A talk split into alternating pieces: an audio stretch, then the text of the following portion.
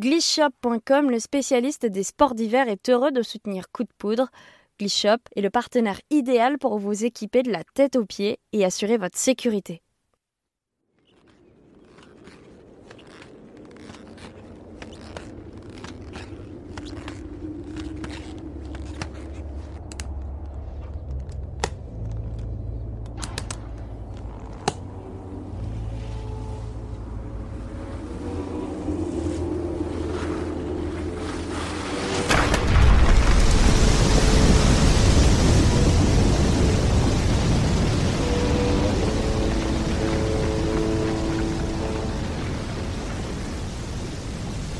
Stress, avalanche, crash, dévissage, coup de poudre, le podcast qui parle accident de ski par Skier Magazine. Bien que magnifique, la montagne reste un lieu de tous les dangers. Mais malgré cela, on continue de la grimper, de la skier, de la dévaler. On aime ce risque et l'adrénaline qu'il provoque, car on est avant tout des passionnés alors embarquez avec nous pendant les minutes qui vont suivre dans des récits de mésaventures à ski. Prêt à vous lancer? Alors c'est parti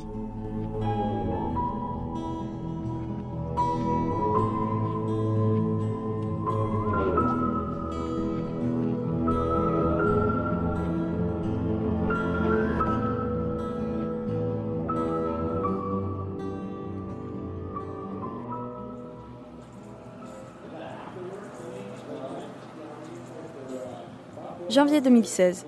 C'est lors de sa première compétition internationale que le jeune rider Vincent Maravo connaît sa plus grosse blessure. C'était lors de ma première euh, compétition internationale aux États-Unis. Et j'étais comme un fou parce que une semaine avant, j'avais participé à une euh, compétition euh, de ski qui s'appelle le SFR Tour à Val Thorens en France. Et j'avais fait un bon résultat sur cette compétition. Et euh, donc, euh, le directeur de la Fédération française de ski m'avait envoyé un message et il m'avait dit ouais Vince euh, t'as fait un super bon résultat sur cette compète. Du coup on a décidé de te sélectionner pour cette compétition internationale aux États-Unis. Truc de ouf pour moi le gamin a 18 ans je crois. À 18 ans je venais tout juste de décrocher donc cette place pour cette compète. Donc j'étais comme un fou et trop content. Je me suis empressé d'en parler à mes parents et là, ma mère, euh, elle me sort, euh, ouais, tu penses pas que c'est prématuré, les États-Unis et tout, c'est c'est un peu loin euh, pour cette compète, tout seul, sans coach et tout ça, parce que parce qu'en fait, mon coach, il pouvait pas venir parce que nous, on avait l'habitude de participer aux compètes en France. Et là, aller aux États-Unis et tout ça, fallait que je me débrouille tout seul. Pour moi, c'était vraiment un rêve parce que pour un, skieur, un freestyler, les États-Unis, c'est le spot de, de ride. Et donc voilà, c'était un rêve qui, qui, allait devenir réalité. Et c'était pas ma première fois aux États-Unis. J'étais déjà parti avec What's Your Name, donc un groupe qui fait des vidéos. Mais c'était la première fois vraiment que je partais faire une compétition là-bas. Et donc euh, compétition aux États-Unis, euh, c'est un truc de fou quoi. Et du coup, avec euh, mes, mes talents euh, de, de beau parleur, j'ai réussi à convaincre ma mère. Et donc, euh, bah, je suis allé aux États-Unis participer à cette compétition en janvier 2016 et c'était à Mamos. Donc en fait, Mamos, c'est une station de ski en Californie qui est à 5 heures de route, je crois, de Los Angeles. Et j'étais jamais allé en Californie de ma vie et vraiment c'était le rêve parce que de l'avion je voyais euh, la plage de, de, Los Angeles, Santa Monica, etc. Enfin, comme dans les films. Enfin, le truc qui était qui était incroyable, c'est que je suis arrivé à Los Angeles, euh, c'est super chaud, les palmiers, les grosses voitures, l'Amérique quoi. Et du coup après j'ai pris un transport jusqu'à Mamos et changement de décor radical, euh, les montagnes, 5 mètres de neige à côté euh, de, des routes, enfin, c'était incroyable.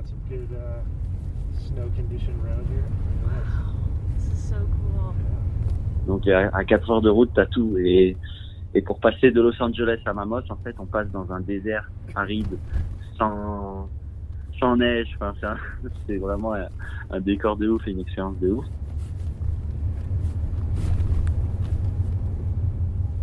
pour en revenir à la compète, euh, donc euh, je fais euh, mes entraînements et tout ça, ça se passe assez bien. Je, je commence à, à, prendre mes repères, prendre mes marques sur le snowpark. Et, et vraiment, j'avais un bon run et des bons tricks. Donc j'étais assez confiant. Donc je me suis dit, bon, bah là, ça va le faire et tout, ça va être top. Et puis là, commence la compétition. Donc ça s'appelait US Revolution Tour, cette compétition. Et donc euh, là, on a commencé les qualifications. On était euh, 120 participants, il me semble. Il y avait énormément de riders. Et, et, là, je fais mon run et tout, tout parfait, tout nickel. Et là, boum, euh, qualifié, euh, je sais plus, dans le top 10. Donc euh, pour moi, c'était un truc de ouf parce que le petit Français qui vient de ces Pyrénées, qui a jamais rien fait, qui est pas connu, il arrive aux États-Unis, là où il y a tous les meilleurs. Et boum, il se met dans le top 10 et donc pour moi, voilà, c'était un truc de fou. Et super content. Je me suis dit, ouais, mais là, je vais, réussir à, marquer mon petit bout d'histoire et c'est mon tremplin en fait. Ça va me faire décoller et tout ça. C'est trop bien. Je vais faire un résultat. Je me suis déjà vu sur le podium parce que je me suis dit, il y a moyen de faire un podium avec ces résultats, les tricks que j'ai fait. J'ai vu un peu les autres participants comment ils ridaient. Du coup, j'étais ultra motivé. Je suis rentré me coucher. J'ai fait un peu mes petits, mes petits rêves. Et puis le lendemain, euh, je me suis réveillé euh, comme un fou, super excité, euh, trop chaud, trop motivé. Je me suis dit bon ben là, allez, c'est aujourd'hui, c'est ma journée, c'est faire euh, mon podium, c'est la journée pour faire mon podium aux États-Unis, montrer aux États-Unis qui je suis, etc. Enfin voilà quoi, j'étais comme un fou et j'avais bien dormi, bien reposé, super motivé et tout. Il y a tout qui tout qui allait bien. En plus, il faisait beau et tout ce jour-là. Enfin, il faisait beau il faisait pas grand grand soleil, mais il y avait pas de vent et c'est rare pour la Californie parce que c'est une zone où il y a tout plein du vent et tout. Donc euh, journée de finale, il y avait le top 15 je crois de la compète qui était en finale. Je fais mes entraînements et tout ça, euh, ça se passe à peu près bien et je commence à prendre mes repères et tout et ça commence à se couvrir un peu le temps. Donc euh, donc on commençait à avoir un temps un peu gris en fait, gris blanc quoi, donc jour blanc. Et donc euh, vraiment le ciel se confond un peu avec euh, avec le sol. C'est assez dangereux ça en freestyle, mais heureusement pour remédier à ça, ils nous mettent des lignes bleues au sol et donc on voit vraiment euh, là où on va poser les pieds. Mais bon, c'est quand même plus plus compliqué de rider en jour blanc que quand il y a grand ciel bleu. Et donc voilà, je fais mes runs d'entraînement et tout. Et là, il y a une grosse figure que j'avais appris deux semaines avant, qui s'appelle le double cork 1440. Donc euh, deux sauts périlleux avec euh, quatre tours sur toi-même en gros pour faire simple. Et donc euh, je me dis bon bah je vais faire mon double corps 1440 pour justement accéder au podium. Comme ça, ça je vais leur montrer un peu et je me mets en confiance pour la complète. Il faut, faut bien que je le fasse une fois avant les runs qui comptent. Donc là, je suis au départ, ultra motivé, ultra chaud, confiant. Je pousse sur mes bâtons. Et là, une fois que je pousse sur mes bâtons, je sais que, je suis face à mon slop. Et donc, il n'y a plus que moi et mes figures, moi et ma piste. Je me concentre. Là, je réussis ma figure sur mon premier raid. Je continue. Ensuite, je réussis ma figure sur mon deuxième raid. Dans ma tête, il y a comme une liste. Et à chaque fois que je réussis quelque chose, j'y mets un petit validé à côté. Ensuite, je vais sur mon troisième rail et je le valide aussi. Ensuite, j'arrive en arrière. Je sens le vent qui souffle dans mes oreilles. Je vois le saut s'approcher de moi. Et là, je lance ma première figure. Je fais mon switch double neuf. Je plaque parfait. Là, je suis confiant. Je, je, le valide aussi. Et je continue. Et là, je lance mon double corps 1080 à droite. Je vois le sol, la neige, le ciel, le sol, je replaque. J'étais à peu près calé dans mes, dans mes repères. Et là, je vais pour le dernier saut. Je vais pour le 1440, celui que je redoute depuis le début du slope. Confiant parce que j'avais réussi toutes les figures jusqu'à jusqu'à ce saut. Et là, je lance mon double corps 1440. Et là, impulsion, pousse sur les jambes, je déclenche ma figure, je me groupe, je passe une fois la tête en bas, et là, je me perds complètement. Je perds tous mes repères. Je sais pas du tout où je suis. Là, je sais que, que du coup, je suis dans la merde. Donc, euh, instinct de survie. J'essaie de me débrouiller pour euh, me faire le moins mal possible. Et là, je sens que, que c'est le moment de déplier, que l'airtime en fait est fini, que j'ai passé, euh, j'ai arrivé au niveau de la réception. Donc là, je déplie mes jambes en pensant que je l'ai déplié sur la neige. En fait, je l'ai déplié sur euh, le ciel puisque c'était jour blanc et que je me suis complètement perdu. Et là, boum, impact. Impact sur mon, sur ma tête, sur mes vertèbres, sur mes cervicales. Et là, je sens, je sens la douleur, je me sens glisser le long de la réception et ça s'arrête pas et, et là, j'arrive en bas de la réception. Je m'arrête enfin et là, je sais que, bah, je sais que j'ai foiré, je sais que j'ai fait, j'ai chuté, que j'ai pas réussi ma figure et que je me suis fait mal et peut-être très mal. Et donc là, euh, grosse remise en question, gros stress. Et là, j'avais une douleur, une douleur, mal à la tête, voilà, tout ce que tu veux. Et puis, euh, et puis je me retrouve allongé, tout seul, au sol. Et là, je me dis bon, ben là, je crois que j'ai pété quelque chose. Et, et d'un coup, alors là, une sensation mais horrible, horrible. D'un coup, je vais pour me relever et là je, je pouvais plus en fait bouger mes, pieds. Je pouvais plus bouger mes jambes. Je pouvais plus sentir en fait ce qui se passait dans mes jambes. Du coup je me suis tapé un gros flip. Je me suis dit mais non non je me suis pas paralysé. Non non non non non non non. Donc là gros stress. Et puis après c'est revenu. Et j'ai eu plein de fourmis dans les jambes etc les secours sont arrivés. Ils m'ont ils m'ont ils sont super bien ils m'ont bien pris en charge etc donc euh, ils m'ont mis dans la coquille, dans la barquette, etc. Et là, le médecin, il m'explique euh, toujours euh, sur les pistes hein, que je lui demande qu'est-ce qui s'est passé, pourquoi j'ai pas senti mes jambes, qu'est-ce qui s'est passé? Et le gars, il me dit euh, non, mais en fait, c'est les vibrations, tu as dû taper fort sur ta colonne vertébrale, du coup, ça, ça fait une espèce de, décharge en fait dans ta moelle épinière, et du coup, peut-être que pendant une demi-seconde, j'ai pas senti mes jambes, mais pour moi, ça avait l'air d'être une éternité. Parce que quand tu te retrouves dans une situation comme ça, eh ben, tu penses à beaucoup de choses et tu te remets en question sur énormément de points parce que tu te dis est-ce que ça vaut le coup de, de prendre des risques tels pour euh, pour ce sport? Est-ce que est-ce que je vais pouvoir remarcher? Est-ce que je vais pouvoir recourir? Est-ce que je vais pouvoir euh, faire la fête? J'en sais rien. Il y a plein de choses qui passent dans ta tête à ce moment-là. Et du coup gros gros moment de stress. Bref je savais toujours pas ce que j'avais. Donc là ils m'ont mis en barquette. Ils m'ont embarqué dans le dans le l'ambulance au pied des pistes. Donc l'ambulance est venue me chercher. Là, ils m'ont amené dans un petit hôpital euh, à côté de la station de ski, toujours euh, Mamos, Montaigne. Donc ils m'ont amené dans ce petit hôpital, ils m'ont fait, ils m'ont passé les examens, etc.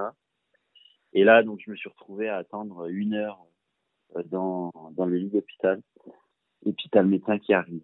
Et là, gros stress et tout. Je me dis, allez, qu'est-ce qu'il va me dire, qu'est-ce qu'il va me dire et tout. Et le temps d'attente, franchement, était horrible parce que quand tu te fais euh, ce genre de blessure dans ta tête, tu te poses plein de questions et tu vois, tu, tu te demandes, euh, tu, t'es stressé, tu te demandes est-ce que, est-ce que je vais pouvoir remarcher, courir, est-ce que je vais pouvoir skier, est-ce que, est-ce que j'ai les vertèbres de casser, est-ce que j'ai la moelle épinière euh, de toucher, est-ce que, est-ce que je vais devoir être opéré, est-ce que, et mes parents, qu'est-ce qu'ils vont dire? Et ma mère qui voulait pas que j'y aille, qu'est-ce que je vais lui dire? Enfin, tu te poses plein de questions en fait, et c'est un truc de fou. Et là, le médecin enfin arrive après une heure d'attente, une heure de, de, de, questionnement, enfin bref, l'enfer. Et là, il me dit euh, bon ben voilà, euh, c'est pas très grave. Alors là, ça m'a rassuré. Mais tu as les vertèbres cassées. Et là, j'ai fondu en larmes parce que pour moi, vertèbres cassées, c'était le pire. C'était c'était la fin quoi. Et le médecin, super fort, il a utilisé une super comparaison qui m'a rassuré. Il m'a dit, tu as les vertèbres cassées, mais c'est pas hyper grave. En fait, c'est pas le corps de la vertèbre. Il m'a dit, c'est les épineuses dorsales. il m'a dit, c'est comme si un dinosaure se cassait les ailerons, là, les dinosaures, ils ont. Ben, un dinosaure, il se casse l'aileron, ça fait chier et tout.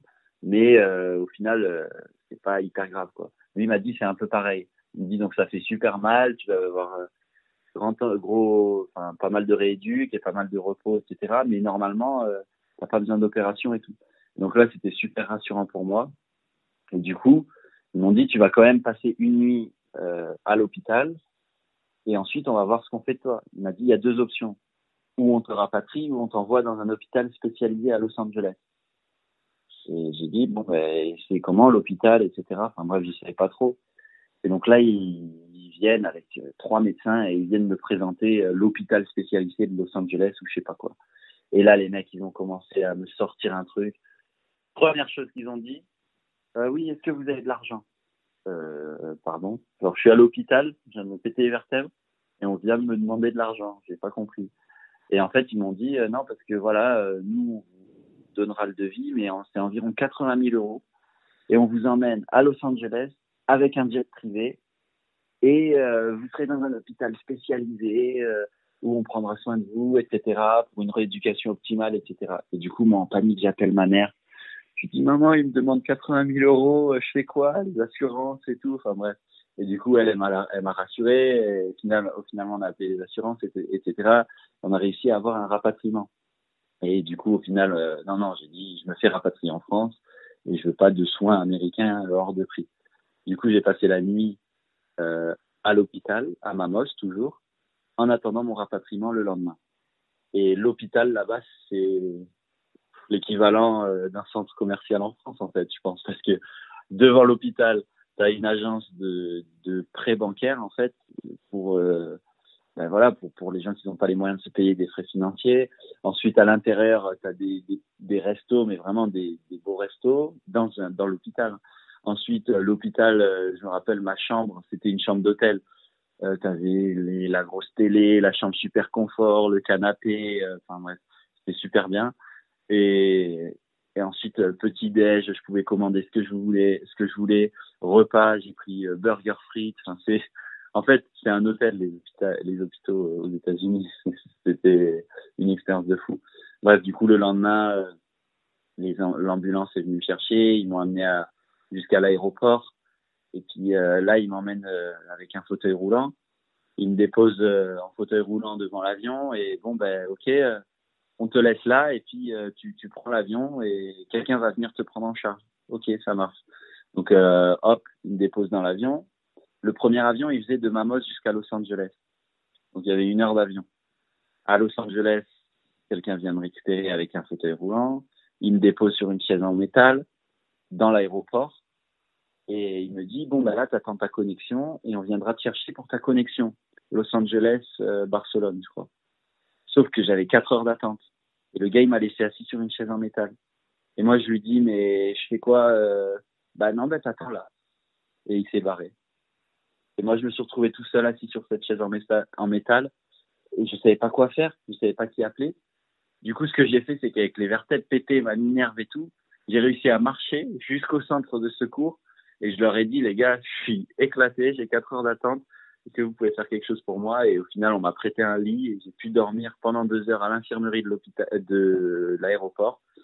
Et ensuite, j'ai pris ma connexion et je suis rentré à la maison retrouver mes parents, ma famille et, voilà. Et j'en ai tiré une expérience euh, bah, assez spéciale et surtout euh, j'ai retenu qu'aux États-Unis, euh, tout ce qui est tout l'aspect médical des États-Unis, etc. C'est quand même quelque chose de, de délicat et ça fait peur. Juste avant de lancer le double cork 1440, je me suis dit là c'est le moment, il faut le faire je le sens bien. Mais j'avais quand même beaucoup d'appréhension. J'étais quand même euh, pas sûr de moi en fait. J'étais, j'avais de l'envie, j'avais de la volonté, mais j'étais pas sûr à 100% que j'allais le replaquer. Donc d'un côté, avec du recul et de la maturité, quand je me retrouve dans ces situations-là, je lance pas les figures. Maintenant, euh, je sais ce qui, ce qui, peut se passer. Mais avant, euh, j'étais jeune et téméraire et du coup, j'ai voulu la lancer à tout prix quand, quand j'ai fait ma figure, en fait, dans ma tête, ce que j'ai, ce que j'ai pensé, ce que j'ai ressenti, euh, pour être honnête, c'est pas grand chose parce que j'ai déclenché ma figure et au bout d'une demi seconde, euh, j'ai vu que ça se passait mal et que je m'étais complètement perdu. En fait, quand tu te retrouves dans cette situation, tu penses à rien. La seule chose à laquelle tu penses, c'est entre guillemets essayer de sauver ta peau. Et du coup, euh, moi, j'étais en mode non, non, non, non, non, non, non, non, non. Et du coup, j'essayais de me tourner ou de faire quelque chose. Je savais que j'allais m'éclater, mais l'objectif c'était s'éclater en faisant le moins de dégâts possible. Et du coup, bah, voilà, je pense à rien. J'essaie juste de sauver ma peau. Et là, en l'occurrence, bah, je me suis contracté et je me suis un peu mis en boule et j'ai attendu l'impact. Donc après le choc, j'ai, bah, en fait, tu analyses les dégâts, quoi. Tu es là, tu es par terre, tu es en train de glisser sur la réception, euh, dos à la réception, tu glisses comme ça et tu sais que ça va pas, tu sais que t'as foiré, tu sais que t'es tombé et que tu t'es fait mal. Et puis t'attends déjà d'arrêter de glisser et de t'arrêter en bas de la réception. Et une fois que t'es en bas de la réception, tu regardes ton corps et tu vois, t'analyses, tu vois, bah tiens, je peux bouger mes doigts, je peux bouger mes pieds, je peux bouger mes jambes, je peux bouger ma tête, je peux respirer, je saigne pas, j'ai rien de cassé. En fait, tu, tu, tu te fais ton propre diagnostic personnel déjà. Quand tu te fais une blessure, c'est toujours comme ça. Et puis ensuite, euh, tu vois. Moi, déjà, mon diagnostic personnel, c'est que ça allait très bien à peu près partout, sauf que j'avais une forte douleur au niveau des cervicales et que pendant une demi-seconde, j'ai pas pu bouger mes pieds. Et là, ça, c'est vraiment, ça a vraiment été dur et ça m'a vraiment fait peur.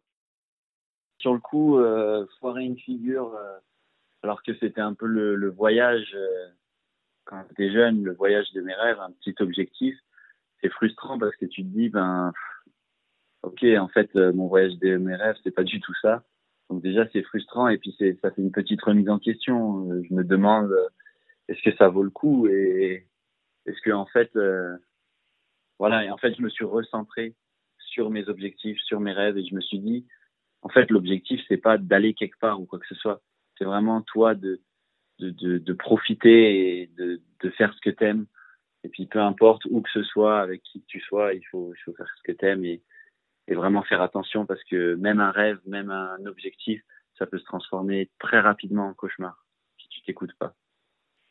Aujourd'hui, pour éviter ce, ce genre d'accident, en fait, maintenant, par rapport à mon expérience personnelle, je, j'arrive à reconnaître mes, à analyser et à écouter mes sensations et, et tout ce qu'il y a autour. Aussi, euh, les conditions météo qui sont importantes. Il faut toujours euh, le faire quand les conditions sont optimales, si c'est une figure qu'on maîtrise pas très très bien. Et, euh, et ne pas trop en vouloir aussi. Parce que là, c'est vrai que j'en voulais trop et j'ai vraiment poussé le truc parce que je savais que je pouvais faire un résultat. Mais c'est vrai que des fois, il vaut mieux rester dans la sécurité et faire dans, la, dans le temps que plutôt euh, se jeter au casse-pipe, comme on dit, pour faire une figure de fou, mais que t'es pas sûr de réussir et puis au final, tu vas peut-être tout perdre. Donc euh, maintenant, pour éviter ce genre de blessure, il faut vraiment s'écouter, et bah, après, c'est des expériences, tant que tu les as pas vécues, euh, ça, ça, peut arriver à tout le monde. Hein. Des fois, euh, des fois, on en veut trop, et puis c'est comme ça qu'on se fait mal généralement. C'est quand on essaye quelque chose qu'on maîtrise pas. Maintenant, pour éviter ce genre de blessure, je m'entraîne beaucoup et une figure, je vais la répéter euh, presque 200 fois avant de vraiment la mettre sur la neige.